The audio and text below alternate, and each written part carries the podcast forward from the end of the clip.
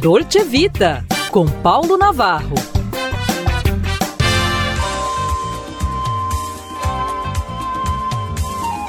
Olá, amigo! Em pauta túnel do tempo. Os fãs de carros antigos podem se preparar para o som dos motores e o brilho das relíquias. O quarto encontro e exposição de carros antigos Campo de Marte acontece nos dias 11 e 12 de março em São Paulo, com entrada gratuita.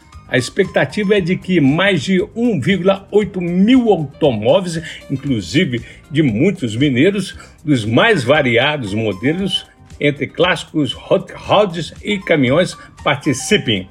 A exposição será montada no hangar 1 do aeroporto Campo de Marte.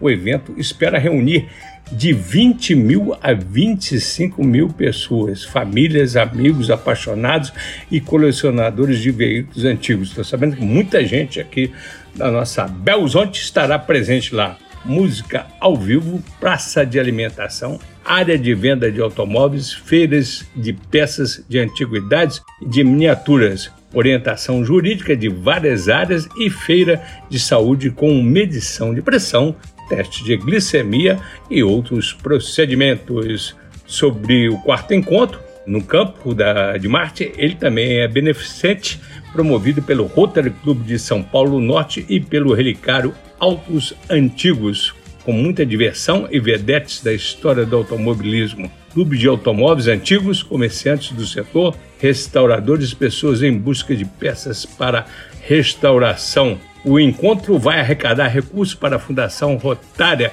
que promove ações sociais no mundo inteiro. As arrecadações são usadas para reduzir a incidência da poliomielite em até 99% em diferentes locais do planeta.